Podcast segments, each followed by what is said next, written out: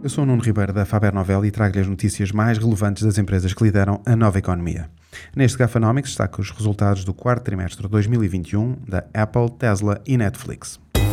Gafanomics. Nova economia, novas regras.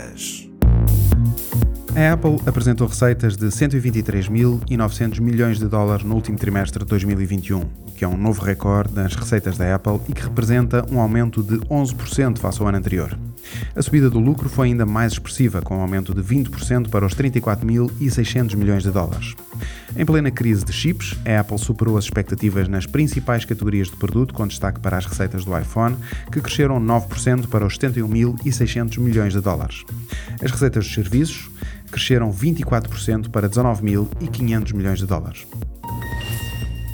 A Tesla apresentou receitas de 17.700 milhões de dólares no quarto trimestre de 2021, o que representa uma subida de 65% face ao período homólogo. A superar as expectativas dos analistas, o lucro atingiu os 2.300 milhões de dólares. Estes resultados são consequência do número de carros vendidos, que atingiram em 2021 um novo recorde de 936 mil carros, que representa uma subida de 87% face a 2020.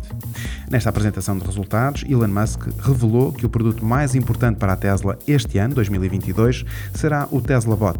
E é aqui que vai investir para conseguir colocar o robô no mercado o mais rápido possível.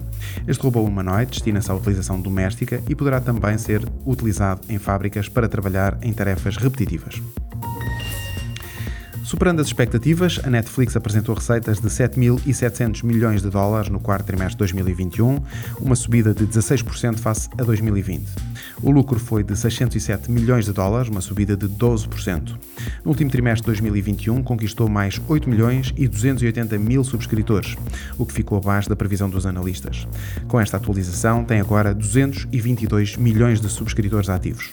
Para o primeiro trimestre de 2022, a Netflix prevê conquistar apenas mais 2 milhões e 500 mil subscritores. O abrandamento previsto no crescimento de subscritores penalizou fortemente o valor das ações da Netflix, com uma descida de 20% após a apresentação de resultados. Saiba mais sobre inovação e nova economia em supertoast.pt.